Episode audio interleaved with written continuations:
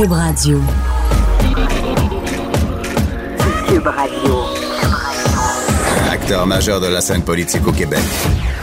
Il analyse la politique et sépare les faits des rumeurs. Trudeau le midi. Bon midi, bon lundi à tous. On est le 11 février 2019. Mon nom est Jonathan Trudeau. Vous écoutez Trudeau le midi à Cube Radio. J'espère que vous avez passé un beau week-end, que vous avez réussi à vous reposer un peu. Encore à une température qui va être difficile au cours des prochains jours. Cet hiver qui nous donne beaucoup, beaucoup de fils à retordre. Je disais, j'espère que vous avez passé un beau euh, week-end. Euh, des fois, on décroche un peu de l'actualité. Hein, la, fin de semaine, on lit moins les journaux. Ou en tout cas, des fois, euh, il y a des choses qui sont publiées dans les journaux, des reportages qui sont faits à la télé et autres. Et lorsque on arrive en début de semaine, on oublie un peu qu'ils sont. On oublie de commenter. et il y a des gens en plus qui les ont pas vus passer et tout. Mais je voulais absolument revenir sur un article ou quelques articles qui ont été publiés dans le Journal de Québec, Journal de Montréal, samedi matin. Euh, vous savez, je, me plais à souligner l'excellent travail de mes collègues du journal. régulièrement, on l'a vu avec évidemment avec l'histoire d'Otera la semaine dernière, le bureau d'enquête. Mais je me réserve le droit, des fois, de ne pas être en accord nécessairement avec la tonalité de certains textes. Et ça a été le cas en fin de semaine.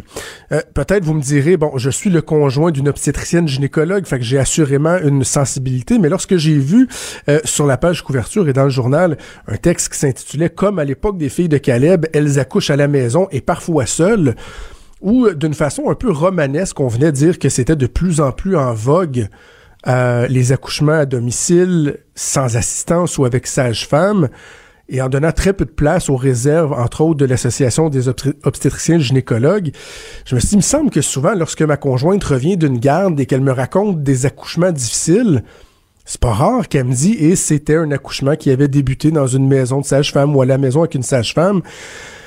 Et je me dis, ben, il y a peut-être des questions là, à, se poser, ou en tout cas des points, des interrogations à soulever. Je me, suis, je me suis dit, tiens, pourquoi ne pas en parler avec la présidente de la Fédération des médecins spécialistes du Québec, Madame le docteur Diane Franqueur, que vous connaissez et qui est également obstétricienne gynécologue. On va aller la rejoindre en ligne. Bon midi, Madame Franqueur. Bonjour, Monsieur Trudeau. J'ai envie de vous demander. je vous dirais, non seulement je suis obstétricienne gynécologue, j'ai je viens de finir ma fin de semaine de, on dit une fin de semaine de garde, mais finalement c'est des quarts de travail parce que je travaille encore à Sainte-Justine, euh, où je fais une fin de semaine par mois. Je fais de 8 heures le soir à 8 heures le matin le vendredi soir et de 8 heures le matin à 8 heures le soir le dimanche. Donc euh, je suis bien exposée aux accouchements euh, normaux. C'est ce qu'on souhaite à tout le monde, mais parfois ça fonctionne pas toujours comme on le souhaiterait. Ouais, je comprends bien. Moi, ma, conjointe vient de finir une garde de 48 heures en fin de semaine, donc je connais bien cette cette réalité-là. Ce, ce, ce phénomène, premièrement, est-ce qu'on peut appeler ça un phénomène? Est-ce que vous le sentez qu'il y a vraiment une mode, une tendance euh, euh à, à, ce que les femmes se dirigent de plus en plus vers les services des sages-femmes, par exemple? Ben, écoutez, je pense qu'il y a certains constats qu'il faut faire, puis le, le but de, de, votre émission, je pense que c'est de remettre un petit peu les, les pendules à l'heure.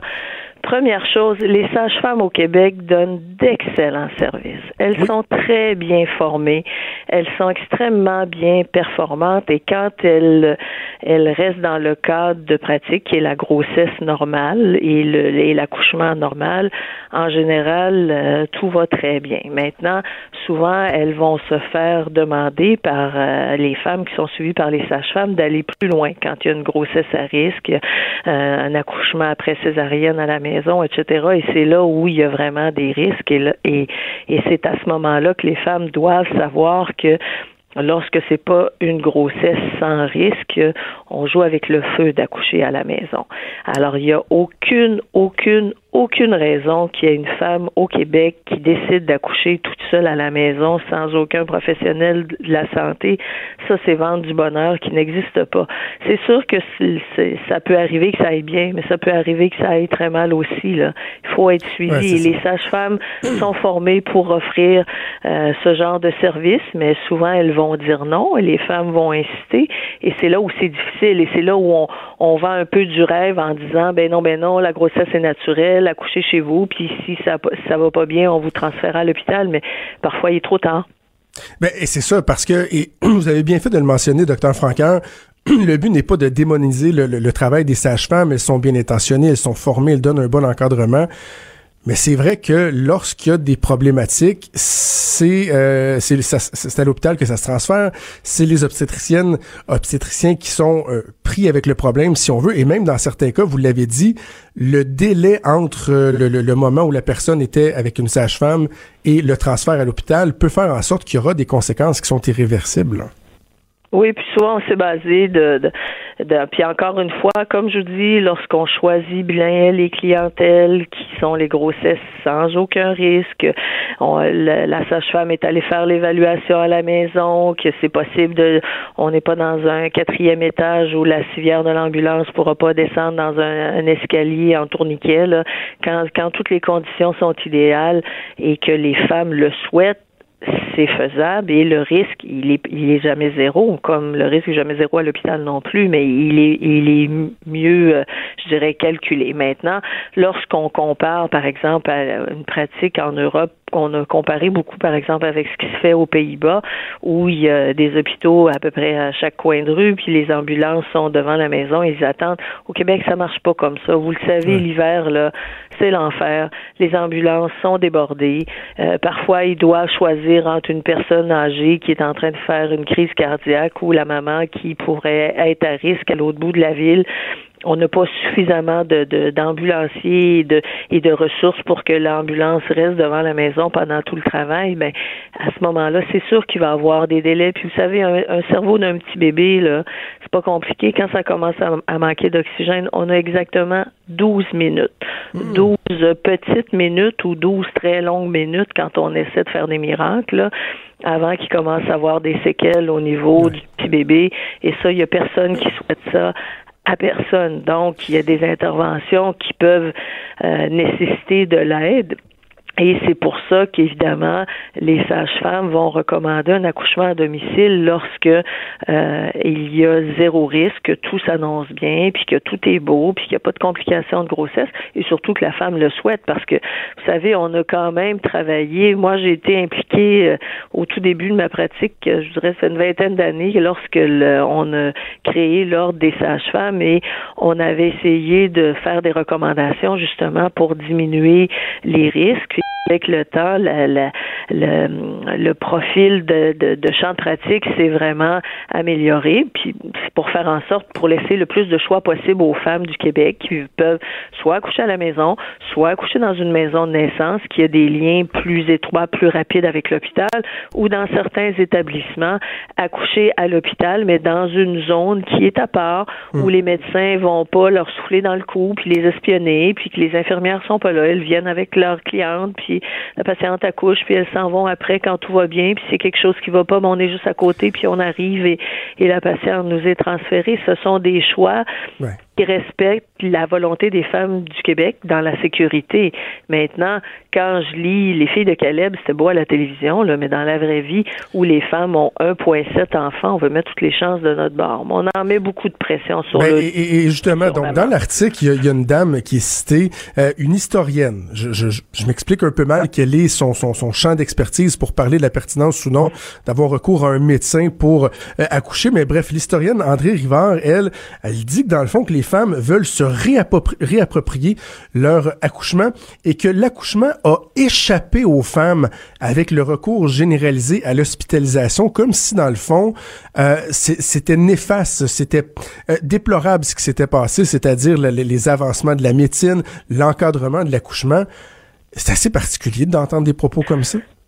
Ben, vous savez, c'est des, des voix qui ont beaucoup de micros. Hein, donc, c'est pour ça qu'on en entend beaucoup parler. Nous, dans notre pratique au quotidien, on va avoir l'autre extrême. On va avoir une femme qui va venir nous voir pour nous demander une césarienne qui n'a pas lieu d'être faite pour aucune raison médicale parce qu'elle dit c'est mon droit, c'est mon choix. Bon, nous dans mon groupe à Saint-Just, on a toujours refusé d'en faire parce que il peut la, une césarienne, c'est une chirurgie, il peut avoir des risques et moi personnellement, je me suis toujours dit si la patiente meurt d'une embolie pulmonaire pour une césarienne inutile, je serais pas capable de vivre avec ça, donc j'ai toujours refusé de le faire s'il y avait aucune indication.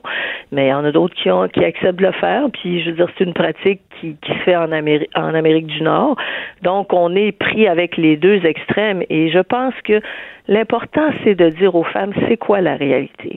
La réalité, oui, la grossesse, quand tout va bien, c'est naturel, puis oui, il faut pas médicaliser pour rien. Et vous savez, à, la, à coucher à l'hôpital, les infirmières, là, elles sont extraordinaires. Là. Et en fin de semaine, je mhm. peux vous dire, là, hier, on avait la plus bonne des doulas qu'on n'avait jamais vue depuis longtemps, là, qui était, elle, écoutez, elle, elle, elle impressionnait tout le personnel qui était là dans le positionnement de sa patiente pour que le travail aille vite, puis qu'il aille bien, puis qu'elle a accouché euh, sans, sans épidural, puis c'est parfait, puis on respecte ça tout à fait, puis on est toujours content, puis on, on est toujours heureux quand il nous arrive des fois avec des idées qu'on on est moins familier, mais mhm. qu'on essaie, puis quand ça marche, vous savez, le, euh, on est on est très heureux quand tout va bien. Puis c'est sûr que quand ça va pas bien, ben là on arrive avec la cavalerie, puis oui, on va être plus intense, on va mettre des solutés, puis euh, parce que vous savez, on peut mourir en accouchant aussi. Puis moi, ça fait 25 ans que je pratique l'obstétrique. Puis quand ça va mal, je peux vous dire que je suis très heureuse de pouvoir peser sur le bouton rouge pour avoir des gens qui viennent m'aider et qui arrivent en courant. Ben oui. Euh, justement, parlant de, de on, l'a effleuré euh, en, début d'entretien, l'accouchement seul euh, à la maison ou une femme qui est uniquement avec son conjoint, euh, vous venez de mettre en lumière un point qui est important, c'est que non seulement il y a la sécurité du bébé, il y a des complications qui peuvent survenir, euh, le bébé peut demander un, euh, un, encadrement rapide, mais il y a la mère aussi, là, il peut y avoir des dangers réels pour la mère. Et franchement, de penser qu'il y a des gens qui veulent faire la promotion de ça, de dire, écoutez, il n'y a aucune raison d'aller à l'hôpital. Vous pouvez accoucher vous-même tout seul à la maison. Je, je, je trouve que c'est, c'est, c'est, c'est dangereux. C'est, c'est imprudent comme message. Donc, en fait, c'est pour ça je vous dis tout. Nous, on va respecter le choix des femmes. Il n'y a aucun problème. Il n'y a personne qui se fait attacher sur un lit pour avoir une césarienne. ça arrive pas. Puis moi, là, je suis vieille. Ça fait 25 ans que je fais de l'obstétrique. Des épisiotomies de routine, j'en ai jamais fait. Ça n'existait même pas quand j'étais étudiante. On s'entend qu'il y avait certaines personnes qui, en, faisaient de façon automatique euh, il y a plusieurs années, mais nous, j'ai jamais appris à faire ça, puis je l'ai jamais enseigné non plus. Alors, à un moment donné, il faut, en revenir de ces, agressions qu'on accuse toujours de faire. On respecte le choix des femmes et on est là pour les aider, mais il faut leur dire vérité. Et, c'est sûr que lorsqu'on fait la promotion que parce que c'est naturel, c'est une garantie que tout va bien aller, ben vous savez, il la médecine, ça a quand même permis aussi de sauver des enfants, de sauver des mères. Là. Alors, je pense qu'on en met beaucoup, beaucoup sur le dos euh, des nouvelles mamans qui doivent à, tout prix euh, en faire de l'accouchement une performance là, euh, où tout doit être parfait. Mais vous savez, ce qu'on veut au bout, là, c'est avoir un petit bébé en santé. Euh, et, encore une fois, les femmes, on va les encourager à aller plus loin. Pourquoi est-ce que les femmes vont avoir un taux d'épidural élevé? Ben, c'est parce que ça marche, puis souvent, euh, le travail est long, puis est-ce qu'on est obligé de souffrir en 2019? Si c'est un choix personnel, on va le respecter, mais on n'est pas obligé, puis c'est pas vrai que l'épidural donne plus de césarienne, là, et ça, il y a eu des, des données euh, euh, plus, plus, que, plus que moins pour le prouver, mais encore une fois, il faut respecter le choix de toutes les femmes. Mm. Et, et quand quand on, fait la promotion d'accoucher tout seul à la maison, je pense qu'on rend pas service aux, jeunes femmes parce qu'il y a des risques. Et il faut leur expliquer. Puis après ça, nous, on, on est là pour respecter leur choix. Là. Docteur Franqueur, avant de vous laisser quand même juste un mot sur euh, l'état d'avancement des travaux avec le gouvernement. Euh, la semaine dernière, on a appris qu'il y a des chiffres de l'Institut canadien d'information sur la santé qui sont sortis qui démontrent que ah, finalement euh, l'écart de rémunération entre les médecins québécois et le reste des médecins dans le Canada est pas si important que ce que la coalition Avenir Québec avançait. On a l'impression que le fameux milliard de dollars que François Legault voulait aller rechercher dans les poches des médecins spécialistes, ben ils font comme neige au soleil. On est rendu où dans, dans, ces travaux-là? Ben, c'est probablement comme les autres changements climatiques. Là. Il semble avoir fondu. Euh, écoutez, l'étude de, de, de, de l'ICIS a démontré, euh, ça c'est l'étude régulière qu'il publie à chaque année. On était content lorsqu'on a vu euh, la publication parce que enfin l'ICIS a modifié sa façon de de mettre toutes les données de rémunération parce qu'on l'avait répété, répété, répété. Au Québec, tout passe par la RAMQ, donc tous les chiffres sont là. Dans les autres provinces, ça peut venir de différents ministères, puis il manquait toujours des données. Donc, l'étude qui a été publiée elle n'était pas encore parfaite, mais elle a vraiment modifié, et même eux, dans leur méthodologie, Ils ont pris la peine de l'écrire, ce qui est un énorme pas comparé à avant. Cela dit, l'étude finale qu'on fait avec le gouvernement, nous, Elicis, va sortir comme prévu en septembre et on est en train de, de justement de travailler avec eux pour comparer le, les choses qui sont vraiment euh, comparables pour avoir un meilleur positionnement possible. Puis après ça, comme c'est prévu, on va s'asseoir avec le gouvernement pour voir où est-ce où est-ce qu'on en est euh, réellement. Mais en attendant, ben, ça nous permet quand même euh, ça nous donne l'opportunité de collaborer avec le nouveau gouvernement, qui est un, vent de fraîcheur pour nous, puis de, de livrer des résultats à la population comme on s'était engagé, entre autres, avec la couverture des régions. Et si on peut enfin se baser sur des faits, sur des chiffres, plutôt que de voir des politiciens faire de la petite politique sur le dos de la rémunération, euh, de la réputation et de la rémunération donc des médecins spécialistes, ben on n'en sera que euh, plus content. Docteur Diane Franqueur, merci beaucoup de nous avoir parlé ce midi.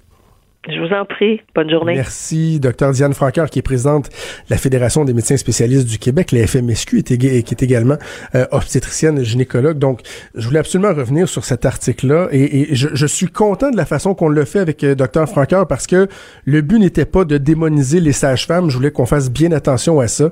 Ils sont bien intentionnés, font de l'excellent travail.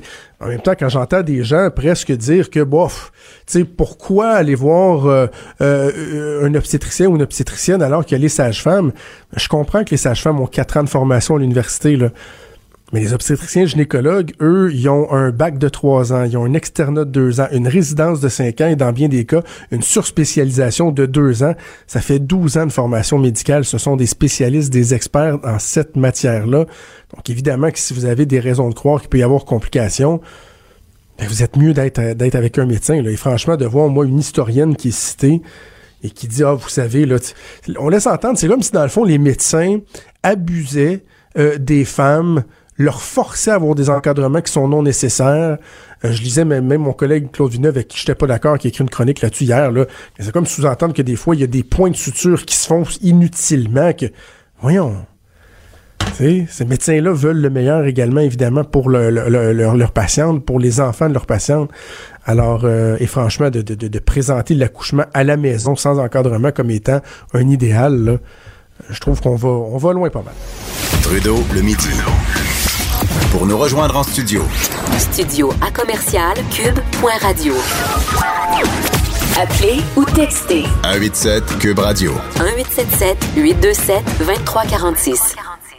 Je veux revenir un instant sur euh, le verdict dans le cas euh, du tueur de la Grande Mosquée. Vous voyez, hein, si vous avez écouté vendredi, je disais que j'essayais de, de m'amender et de, de, me soumettre au mouvement No Notoriety euh, qui vise à ne pas nommer le nom des gens qui ont commis des, des tueries de masse, ne pas leur donner cette visibilité-là, cette notoriété-là. Alors, je c'est pas facile, mais je continue.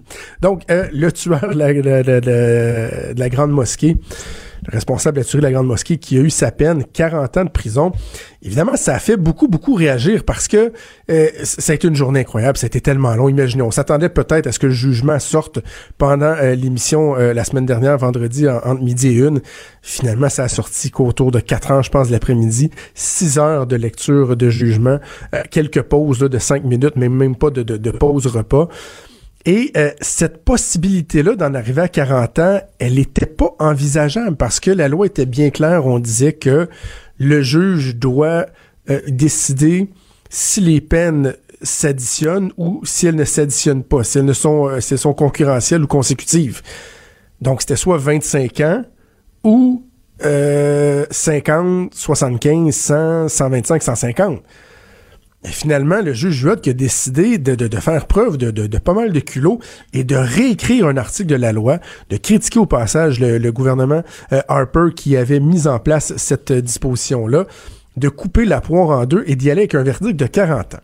Et là, évidemment, la question qui se pose, c'est est-ce que c'est suffisant, est-ce que c'est pas suffisant? J'ai vu toutes sortes d'opinions sur la question. Je vous dirais que moi-même, j'ai de la difficulté à, à me faire une tête, tu sais, de manière bien précise. Moi, j'étais à l'aise avec le fait qu'Alexandre Bissonnette ait 150, 150 ans de prison. Moi, cet individu-là, j'ai beau croire à la réhabilitation, quelqu'un qui a euh, commis un acte, euh, qui a posé des gestes avec une espèce de, de, de, de teinte de terrorisme, même si on n'a pas voulu l'accuser de ça. Moi, je veux plus le revoir dans la rue, cet homme-là. et ce qu'on nous a présenté dans le procès, euh, souvenez-vous, en tout cas dans la région de Québec, on l'a suivi de très près, était loin de nous conforter par rapport à l'état d'Alexandre Bissonnette, de dire, bah écoutez, c'était peut-être une folie passagère, ou non, non, il y avait une haine, trouvait qu'il n'y en avait pas tué assez, on vraiment contre les musulmans. Moi, qu'il soit rendu à 50, 60, 75, 85 ans, je veux pas, moi, qu'il soit remis euh, en liberté. Et il y aurait tout le débat à faire sur la pertinence de la peine de mort ou pas. J'en ai glissé un mot vendredi. On n'ira pas là pour l'instant. Il reste que il faut faire attention au dérapage. Et mon Dieu que c'est difficile, je le dénonce souvent, mais mon Dieu que c'est difficile d'avoir des débats équilibrés, des débats nuancés de nos jours. Il faut euh, aller tout d'un côté, tout de l'autre, et ça n'aide pas du tout à la discussion, au débat sur la place publique. Et c'est un peu ce à quoi on assiste depuis vendredi. Je vais donner deux exemples. Du côté de la communauté musulmane, je peux comprendre leur insatisfaction. Et faites attention à ceux qui sont, euh, euh, très critiques envers cette réaction-là. Il faut, bien garder en tête le fait que dans le, débat qui, qui avait cours sur la pertinence ou non d'y aller avec 150 ans ou avec 25 ans, il y avait deux possibilités. Là. On disait, ben, ça va être soit 25 ou finalement, ça va être 105.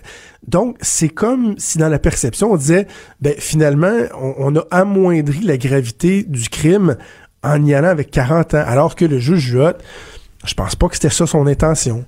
Il, il s'est basé sur plusieurs principes juridiques, sur la jurisprudence, sur son interprétation. Et il est arrivé à 40 ans. Mais les gens de la communauté musulmane, évidemment, ne doivent pas oublier que c'est la peine la plus sévère qui a été prononcée. Si je me trompe pas, hein, on dit c'est depuis l'abolition de la, peine de mort. C'est excessivement sévère. Et ça veut pas dire que dans 40 ans, ils vont être libérés. Il ne pourra pas faire la demande d'être libéré, d'avoir une libération conditionnelle avant 40 ans. Donc, ça peut fort bien que finalement, on lui octroie jamais cette liberté-là. Mais je peux les comprendre. Ce sont des victimes, euh, les, les, les, les, familles des victimes, ils ont perdu des proches. Il y a une communauté qui a été traumatisée, qui est, qui est encore traumatisée, qui a des craintes. Alors, je peux les comprendre d'être insatisfaits. Évitons, par exemple, les dérapages. Lorsque je vois des représentants de la communauté musulmane dire c'est comme si, à, quelque part, on venait encourager des gens à commettre des tueries de masse. Ben voyons donc, faites attention, là c'est 40 ans. Ça m'aurait pas dérangé, ça aurait même fait mon affaire qui a 150 ans de prison, le tueur. Mais de dire que 40 ans, on vient minimiser le geste, qu'on envoie un message, tu sais, je veux dire, faut faire attention. Et à l'autre bout du spectre, ben, il faut euh, éviter d'être trop sévère avec la communauté musulmane, de comprendre leur insatisfaction, de comprendre les plaies qui sont vives. Et euh, ma collègue que je respecte beaucoup, Lise Ravary, dans sa chronique dans le journal ce matin, la fin de sa chronique m'a un petit peu... On dressé le poil ses bras, là. bon, elle, bon, elle, est sévère avec eux du fait qu'ils critiquent le 40 ans, mais elle termine en disant On ne va pas imposer aux tribunaux de décider des sentences en fonction de la culture d'origine des victimes. Non, je m'excuse, mais c'est pas. là, on va trop loin dans l'autre sens, là. T'sais, il demandait pas 150 ans en fonction de la charia, mettons. C'est pas ça du tout. C'est pas une question de culture. C'est une question qu'il y avait des règles qui étaient en place et que les règles permettaient d'aller jusque-là. Il demandait pas à ce qu'il y ait des nouvelles règles qui soient édictées et qu'on traite ce cas-là différemment. Alors oui, la communauté musulmane doit faire attention de surinterpréter ou de penser que ils ont dit aussi que la vie d'un musulman valait moins que la vie d'une autre personne. C'est pas vrai. McArthur, le tueur en Syrie, la journée même, lui, il est copé de 25 ans de prison pour euh, 8 meurtres. Donc, c'est pas le cas, mais en même temps, d'aller euh, laisser sous-entendre que la communauté musulmane voulait un traitement spécial en raison de leur religion ou de leur culture, faut faire attention aussi. Bref, euh, on n'a pas fini d'en discuter. Le, le, jugement qui ira sûrement euh, en appel, ça risque de prendre plusieurs années, mais en attendant, s'il vous plaît, appel à tous. Euh, calmons-nous, apaisons-nous un peu, diminuons le ton. Je pense pas que ça nous mène à rien de verser dans les extrêmes. Trudeau, le sexe symbole de la politique. Ah, c'est Jonathan, pas Justin. Trudeau, le midi. Cube Radio. On va s'entretenir dans quelques instants avec Laurent Duvernay-Tardif, mais en attendant euh, de l'avoir en ligne, juste vous glisser un mot sur euh, Justin Trudeau et son gouvernement qui sont franchement dans le trouble.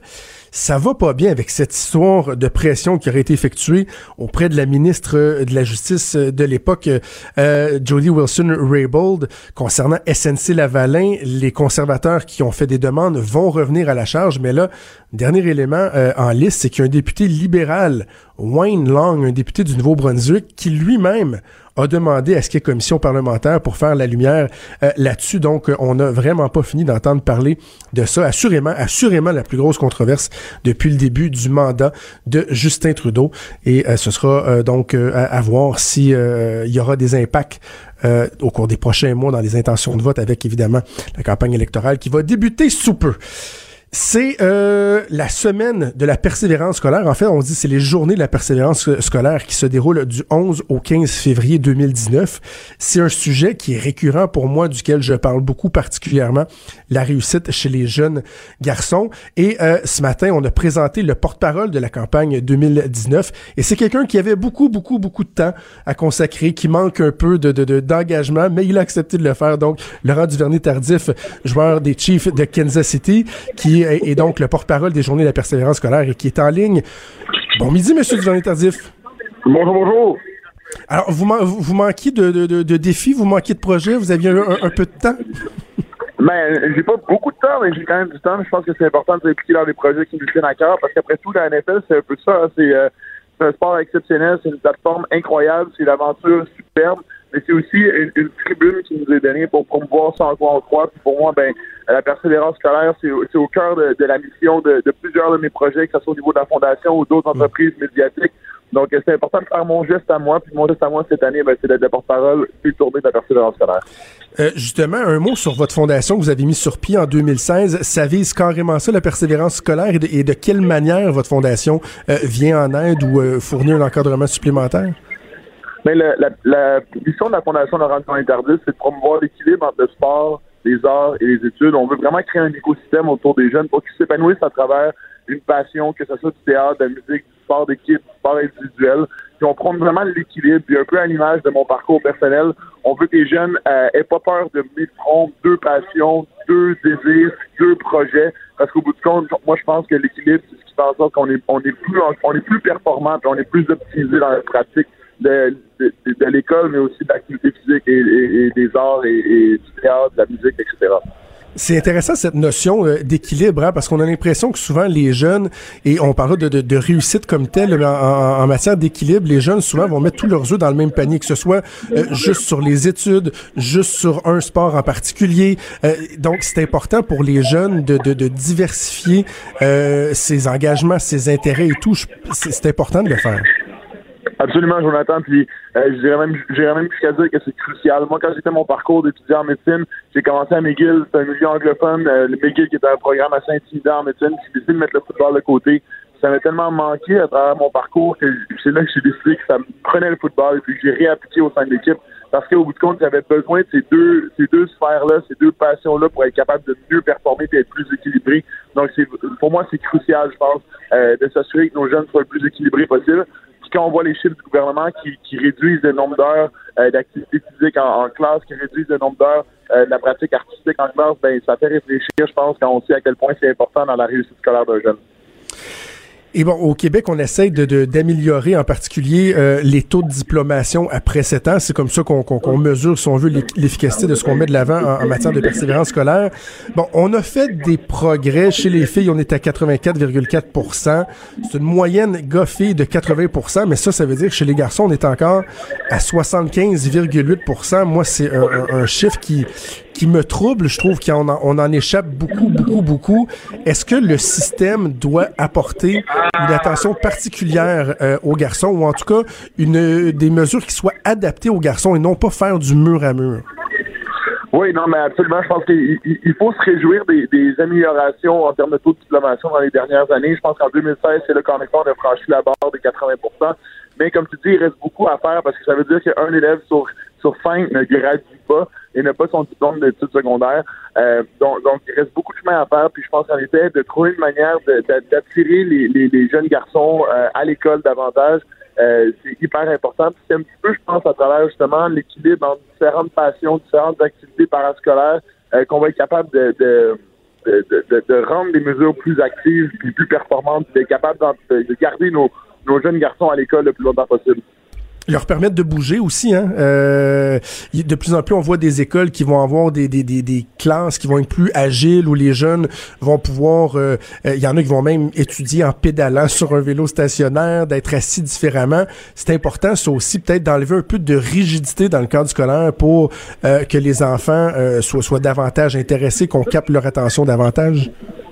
Ben oui, absolument. Puis c'est drôle que vous mentionniez ça ce matin, avant le, le lancement des journées de la persévérance scolaire la Fondation NDT a organisé un événement, un rassemblement avec les jeunes de l'école euh, Louis Lévis Sauvé euh, dans Verdun. Puis on a fait euh, une journée euh, bouger avec LDT qu'on appelle où est-ce que les jeunes ont passé une heure dehors malgré le froid à faire plusieurs plateaux d'activité physique.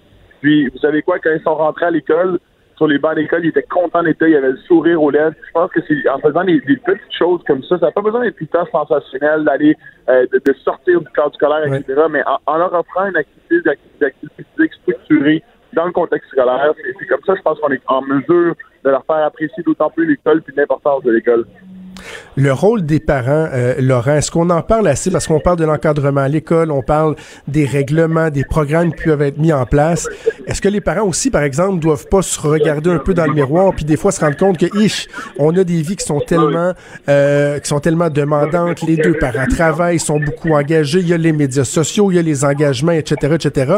Et les parents devraient peut-être des fois s'intéresser encore davantage, prendre plus de nouvelles de ce qui se passe à l'école auprès de leurs enfants, les encourager, les parents aussi ont un rôle à jouer. Hein? Oui, mais je pense que c'est le travail, c'est le devoir de tous de prêter euh, une attention particulière à la réussite de nos jeunes. Puis on parle souvent de, la garde rapprochée d'un jeune, donc l'écosystème immédiat qui gravite autour de lui. On parle des parents, on parle des enseignants, on parle des amis. Puis je pense définitivement que ces gens-là ont un rôle clé à jouer. Puis c'est pas tout le temps de parler euh, de comment était ton cours de mathématiques, comment était ton cours de français. C'est aussi de, de, de, demander comment était ta journée, comment étaient tes rencontres avec tes amis, euh, qu'est-ce que tu as apprécié le plus de ta journée, fournir une alimentation saine. On sait à quel point un déjeuner euh, équilibré peut donner de l'énergie à nos jeunes et les aider à focuser davantage en classe. Donc, plein de petits gestes comme ça qui sont pas nécessairement directement reliés au cours de français ou de mathématiques, mais qui aident dans le cadre d'un cursus scolaire équilibré. Euh, la responsabilité de porte-parole des journées de la persévérance scolaire, bon, vous êtes avec moi, vous me parlez, vous faites des activités médiatiques. J'imagine qu'il y a une portion de, de, représentation auprès des élèves. Même vous m'avez cité une, une, activité que vous avez faite ce matin. Ça, vous en faites beaucoup parce que aussi ce qui aide les, les, les jeunes, c'est d'avoir des modèles, hein, d'avoir des modèles de, de, de réussite. J'imagine que vous êtes pas pire conscient du fait que vous représentez un modèle assez intéressant pour nos jeunes. Mais oui, absolument. Puis honnêtement, je n'aurais pas accepté le rôle de porte-parole des journées de la persévérance scolaire s'il n'y avait pas eu un impact concret fait auprès des jeunes. Puis tout au long de la semaine, on va quitter Québec, on s'en va à Drummondville demain matin, on s'en va à Québec, on s'en va à Lévis, on revient à Montréal. Puis tout au long de ce parcours-là, oui, il y a des conférences, des, des, des, des messages clés auprès des élus municipaux et gouvernementaux, mais reste que pour moi, c'est primordial d'entrer en contact avec les jeunes, de leur parler de mon parcours, de leur, demander comment eux aiment leur parcours, puis essayer de voir comment moi je peux avoir un impact. Puis comme tu l'as mentionné, de, de, parler, je pense, de mon histoire, de mon parcours à eux. On, est capable de créer un, espèce de, de, communication ouverte et de, comprendre vraiment c'est quoi leur réalité. Euh, puis, puis, ça, moi, je trouve que c'est hyper important. Cela dit, c'est aussi important d'avoir un impact au niveau plus macro des choses, dans les politiques euh, euh, d'administration gouvernementale, etc., pour essayer de, de mettre de l'argent dans, dans, dans, la réussite scolaire, puis de continuer, comme tu mentionnais plus tôt, à, à augmenter notre, notre, euh, notre, taux de diplomation euh, au niveau secondaire. Puis qui sait, moi je pense qu'on est capable facilement de se rendre à, 90% puis pourquoi pas se donner l'objectif de 100 c'est dans le sens où chaque jeune qui gradue pas euh, est, plus à risque de, de, de, de, dépression, plus à risque d'avoir des problèmes de ah santé mentale, plus à risque d'un taux de chômage élevé, euh, va, va, faire probablement moins d'argent, même une espérance de vie qui va être moindre euh, que quelqu'un qui obtient un, un, diplôme universitaire. Donc, je me dis pourquoi pas mettre toutes, notre, toutes nos ressources là-dedans au niveau gouvernemental aussi, parce qu'au bout du compte, on bâtit l'avenir de demain. Et, et, c'est au moins de, de, finir le cheminement euh, du secondaire parce que des fois, il faut faire attention de ne de, pas survaloriser le diplôme universitaire en ce sens que il y a des métiers professionnels, des techniques qui sont des métiers très, très, très honorables, qui sont payants et tout. C'est correct de le faire. Mais au moins, lorsqu'on parle de persévérance scolaire, dire aux jeunes, finissez votre secondaire, décrochez pas, donnez-vous un minimum d'outils pour au moins vous donner des choix, que vous, pour vous puissiez faire, euh, les, les, les, que vous puissiez avoir des choix devant vous. Là. Ben, absolument. C'est pour ça que je parle pas beaucoup de cégep université, parce que je sais qu'il y a une multitude de programmes qui s'offrent au niveau technique également. Mais cela dit, je pense que le taux de diplomation au niveau secondaire, euh, c'est l'affaire de tous. C'est quelque chose qui, qui est un enjeu pour tout le monde, peu importe la branche que tu choisis après. Ça ressemble à quoi la saison morte pour euh, Laurent Duvernay-Tardif, à part les, les, engagements comme euh, celui-ci? Est-ce que, est-ce que euh, votre parcours en médecine, vous avez obtenu votre doctorat, est-ce qu'il vous reste votre résidence à faire ou ça c'est déjà fait? Non, la résidence n'est pas encore faite. Je dois appliquer à la résidence au cours des prochaines années. J'essaie un peu de voir ça serait quoi le, le, système le plus optimisé pour moi afin de terminer mon, mon, ma résidence et pouvoir pratiquer. OK. Et là, la réhabilitation au niveau physique suite à votre blessure, ça, c'est, complet. Vous allez être prêt à, retourner sur le terrain euh, lors, du, lors de la prochaine saison? Oui, tout va bien du côté de la Ben, Laurent Duvernay-Tardif, merci beaucoup, beaucoup d'avoir pris le temps. Merci pour euh, votre implication, euh, d'être un, modèle inspirant pour nos jeunes. C'est tout à votre honneur. Ben, merci beaucoup, puis bonne, bonne émission. Merci. Laurent Duvernay-Tardif, qui est joueur de football pour les Chiefs de Kansas City, porte-parole des journées de la persévérance scolaire. Quel homme, on va se le dire, là. Quel homme. Il, il est euh, euh, brillant, s'exprime bien, un sportif exceptionnel. Il n'y a pas personne avant lui qui a fait ça dans le sport professionnel, d'aller chercher un doctorat en médecine en même temps que d'être joueur d'une équipe professionnelle. Il n'est pas sur les lignes de côté avec un petit rôle mineur. Non, non, non. C'est un joueur clé des Chiefs de Kansas City. Et de voir qu'il accepte, parce qu'il n'est pas obligé de le faire, qu'il accepte de prendre du temps, euh, d'aller euh, au-devant des jeunes, inspirer, essayer de faire aussi changer les choses. C'est euh, digne de mention. À gauche, à droite, au milieu. Tout le monde est le bienvenu. Jusqu'à 13, vous écoutez Trudeau le midi.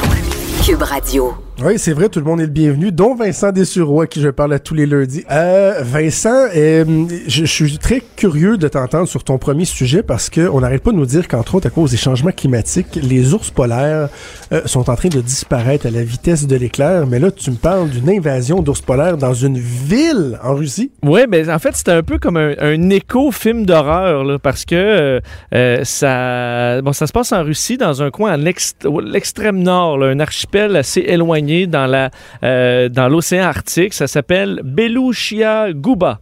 C'est une petite ville.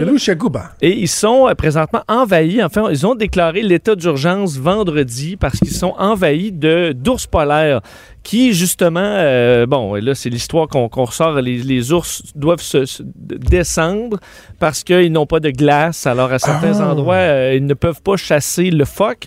Alors se présentent dans des coins où il y a des humains pour trouver de la nourriture. Et c'est le cas là-bas. Il y a un problème, c'est qu'eux disent, généralement on gère deux, trois ours polaires. Euh, ça fonctionne, on peut les relocaliser. Mais là, ils en ont 52 sur les ben bras. Pour une petite ville, 52. Il y a des photos assez impressionnantes, entre autres au dépotoir municipal. Euh, il y a une, dans une seule photo, le regroupé ensemble, il y en a une bonne vingtaine qui sont en train de ramasser les, euh, les déchets, de, de, de, de, picoler un peu là-dedans, au point où ça devient un danger public, évidemment, pour les gens. Il semble qu'ils ont vraiment peur de rien. Il y a des images dans des entrées de maison. Euh, alors, on est obligé de rajouter des clôtures, entre autres auprès des maternelles, alors pour protéger les enfants de ne pas se faire attrapé par un ours. Euh, alors, c'est un problème assez inusité, surtout que là, la quantité qui sont, euh, on ne sait pas trop quoi faire parce qu'ils n'ont pas euh, le droit en Russie de les abattre. de faire ben un contrôle de la population. Alors, les relocaliser, c'est beaucoup trop compliqué. Écoute, il faut aller les relocaliser à quelques centaines de kilomètres. Il faut les endormir. Et là, quand tu en as 20 autres là, à côté, tu peux pas en endormir un puis aller le chercher. Là. C'est très compliqué. Alors, ils sont. Euh, ils se grattent la tête un peu là-bas en se demandant ce qu'ils vont faire. Écoute, je suis tombé sur euh, la photo dont, tu parles. Hein? Il y en a euh, deux, une bonne vingtaine dans un dépotoir, tout en gang, en troupeau. C'est assez. Hein, c'est saisissant. Et, ils attribuent ça vraiment à la, difficulté de trouver de la nourriture où normalement ils il, se loge et se ben? Il n'y a pas eu de, encore de grosses études scientifiques sur ce, déplacement-là de population, mais euh, oui, il semble qu'il y a des, euh, des, des coins dans, de, de, de chasse où la glace a fondu inhabituellement et là, euh, les ours ne pouvant chasser se sont déplacés ailleurs, ont trouvé, écoute, tu trouves un beau dépotoir rempli de bouffe, euh, ben pourquoi pas, c'est encore plus facile que se pogner un phoque. Mais là, Il n'y a pas eu de blessés à date? Il n'y a non, pas eu pas, d'attaque sur les pas humains? de blessés, mais écoute, les, les citoyens font des pétitions, euh, euh, demandent au conseil municipal de mieux les protéger. Fait que là, ils installent ce qu'ils peuvent là. Il y a d'ailleurs euh, l'appui de militaires russes qui se sont déplacés sur place dans- avec des véhicules spécialisés et euh, patrouillent les environs, essaient d'éloigner les ours pour pas que ben, ça se termine par un drame. Alors, euh, phénomène un peu particulier. euh, Penses-tu que c'est comme les mouettes? Que s'il y, a- il y a un- il y a un colon qui est nourri, euh, ils, vont, Ben, ben, ils vont revenir puis ils vont se sticker là? Nourrir les animaux sauvages, c'est jamais bon. Là, on comprend que c'est un, un dépotoir à ciel ouvert. Donc, euh, c'est effectivement, une fois que les ours sont là, euh, puis qu'ils ont trouvé euh, de, de- de la nourriture, je ne sais pas comment on va pouvoir leur faire oublier d'aller là, là. mais euh, à part clôturer le tout. Mais oui, c'est un peu comme des, euh, des mou- C'est la même couleur en plus que des mouettes. Alors, euh, Ben oui, ils sont rendus comme ça. fait- ça fait le même effet. Quand tu te reviens tu vois une mouette ou un ours polaire, c'est du pareil au même. Mm. Euh, J'ai tellement hâte de parler de ton troisième sujet. Bon. Bon, on va commencer par ton deuxième. ok? On, on va se garder du temps pour. Oui. euh, Ben, le ton deuxième est troisième bon aussi, tu vas voir. Ben, c'est ça, parce que tu veux me parler d'un débat éthique sur Reddit. Je commencerai par, rappelle-nous c'est quoi Reddit, qui va là et pourquoi, parce que Ben- été là peut-être sur ce site-là deux fois dans ma vie, puis je suis pas sûr que euh, j'ai trouvé que Non, mais il y a, y de tout. Là, sur moi, sur Reddit, je vais là euh, tous les jours pour Salut Bonjour parce qu'il y a des. C'est là que tu retrouves les vidéos, entre autres, qui vont euh, devenir virales souvent avant que les vidéos deviennent virales. Il y a de tout. Tu peux avoir. moi, je suis un- une chaîne sur l'aviation où tu peux suivre. Les policiers ont leur chaîne où ils s'envoient des, des photos de policiers ou des discussions sur les policiers ou peu importe. Mais c'est quoi, hein? C'est Ben, c'est un forum de. C'est de- vraiment de- un, de- for- un forum où tu peux avoir une déclinaison sur tous les sujets imaginables, Euh, de sorte que les, souvent les trucs les plus de niche vont trouver leur place sur Reddit parce que c'est, c'est- écoute, ça s'adresse au monde entier. Euh, et euh, il y a des, euh, des questions. La semaine passée, ne- ne- on avait un, bon, un, un débat d'ailleurs qui, qui, bon, qui- qui était parti sur Reddit. Il y en a un autre.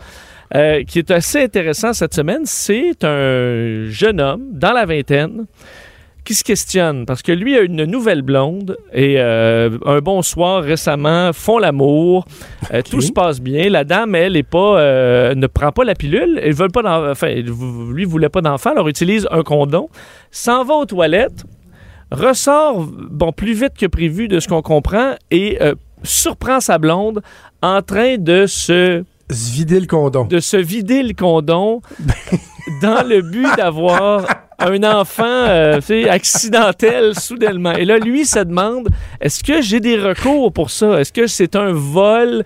Est-ce que euh, est-ce que c'est légal de me voler mon sperme là, que j'ai jeté dans une poubelle? Euh, et là, évidemment, Ah, écoute, c'est devenu viral. Il y a beaucoup de gens qui disaient, ben d'un, j'espère que c'est ton ex-blonde, parce que euh, s'entend que ça se fait pas. euh, c'est un bris de confiance assez grand.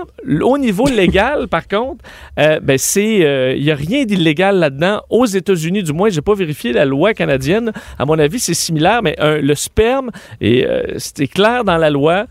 Une fois que tu si l'acte sexuel est consentant, là, donc, la clé est là. Si l'acte sexuel est consentant, ben, tout ce qui en suit ben, est, consentant aussi. Alors, euh, si tu le, le sperme qui sort de toi, il t'appartient plus à, à partir de ce Ben non, mais moment-là. voyons. À la- à évidemment, à la personne à qui tu l'as donné. J'ai l'impression que si- mais est-ce que tu pourrais au moins euh, ne pas reconnaître la paternité? Mm. Je veux dire, tu dis, moi, je me suis protégé, j'avais clairement pas en- l'intention de faire un enfant ce soir-là, puis il y a eu une, une manipulation, une fraude, c'est carrément une fraude. Oui, mais dans les cas, il y a des- déjà des cas, il y a une jurisprudence et les papas, ils perdent. Ils sont obligés de donner même du support à leurs enfants non voulus. C'est le cas, entre autres, du docteur Richard Phillips qui, qui, qui poursuivait son ancienne femme, une autre docteur, docteur Sharon Qui, elle, avait gardé le sperme dans sa bouche en secret. Et euh, ensuite, elle le poursuivait pour euh, des euh, ben, pour une, une pension alimentaire.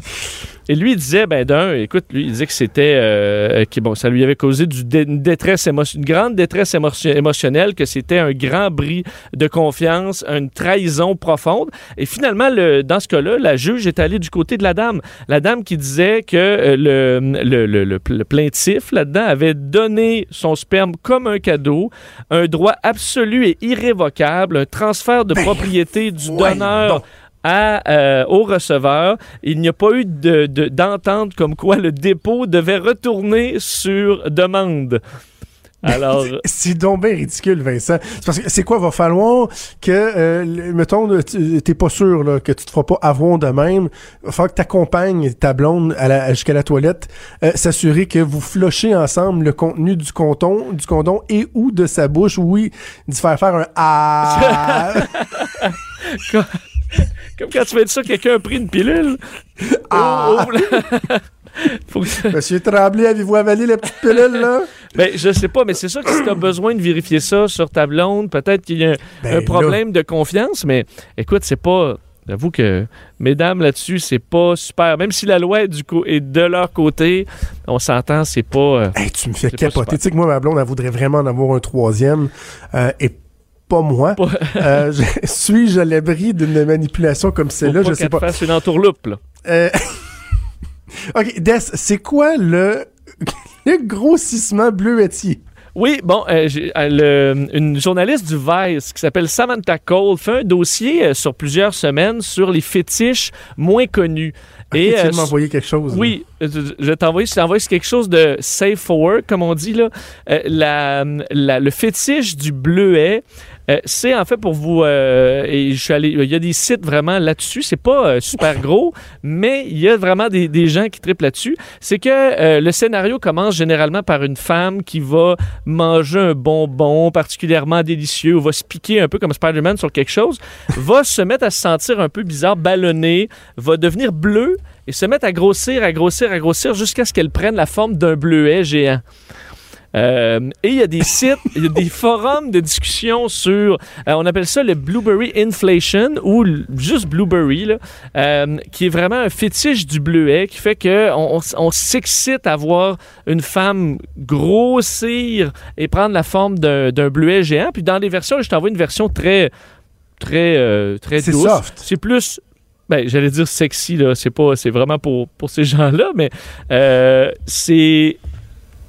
J'ai perdu mon idée. Oui, c'est que dans la version un petit peu plus adulte, ben là, Ouais. mettons, le jus de bleuet sort euh, de partout, puis là, elle demande de se faire squeezer.